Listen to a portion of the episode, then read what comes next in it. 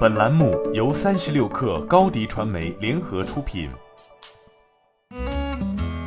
本文来自微信公众号“三亿生活”。五月十八号，腾讯方面发布了二零二二年的第一季度财报，交出了营收与利润双双不及市场预期的一份成绩。但这份财报并不是腾讯在当天登上热搜榜的原因。就在同一天，腾讯起诉 vivo 不正当竞争一事明显受到了更多的关注。这也意味着腾讯即将在济南与去年国内手机市场销量霸主的 vivo 对簿公堂。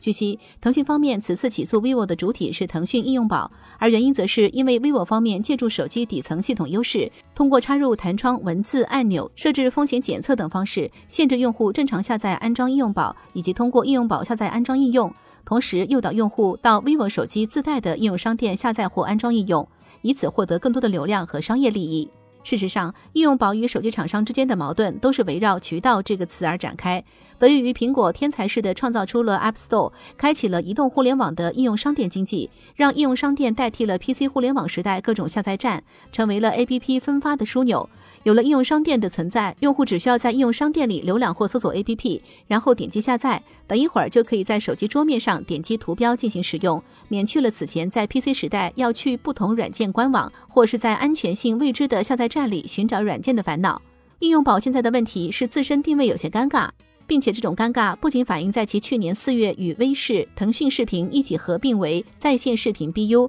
但显然应用宝一个应用商店与在线视频是八竿子打不着的关系，更反映在微信小程序的出现，导致应用宝的分发能力受到了极大的挑战。有了小程序的微信和 QQ 本身就有着超级 APP 的地位，使得两者已经成为了新的应用分发渠道。可应用宝又是借助微信、QQ 的流量才得以壮大，所以当微信与 QQ 将流量倾斜到自己身上，应用宝也就成了无根浮萍。为了摆脱如今的境遇，起诉手机厂商，让手机厂商拆掉围墙，应用宝自然就有了一定的喘息之机。然而，不同于 iOS 的是，开放的安卓生态给了应用宝等第三方应用商店成长的空间，同样也给了手机厂商免除垄断的借口。事实上，应用宝此前起诉手机厂商的同类案件就从未获得过实质性的胜利，这一次或许也很难例外。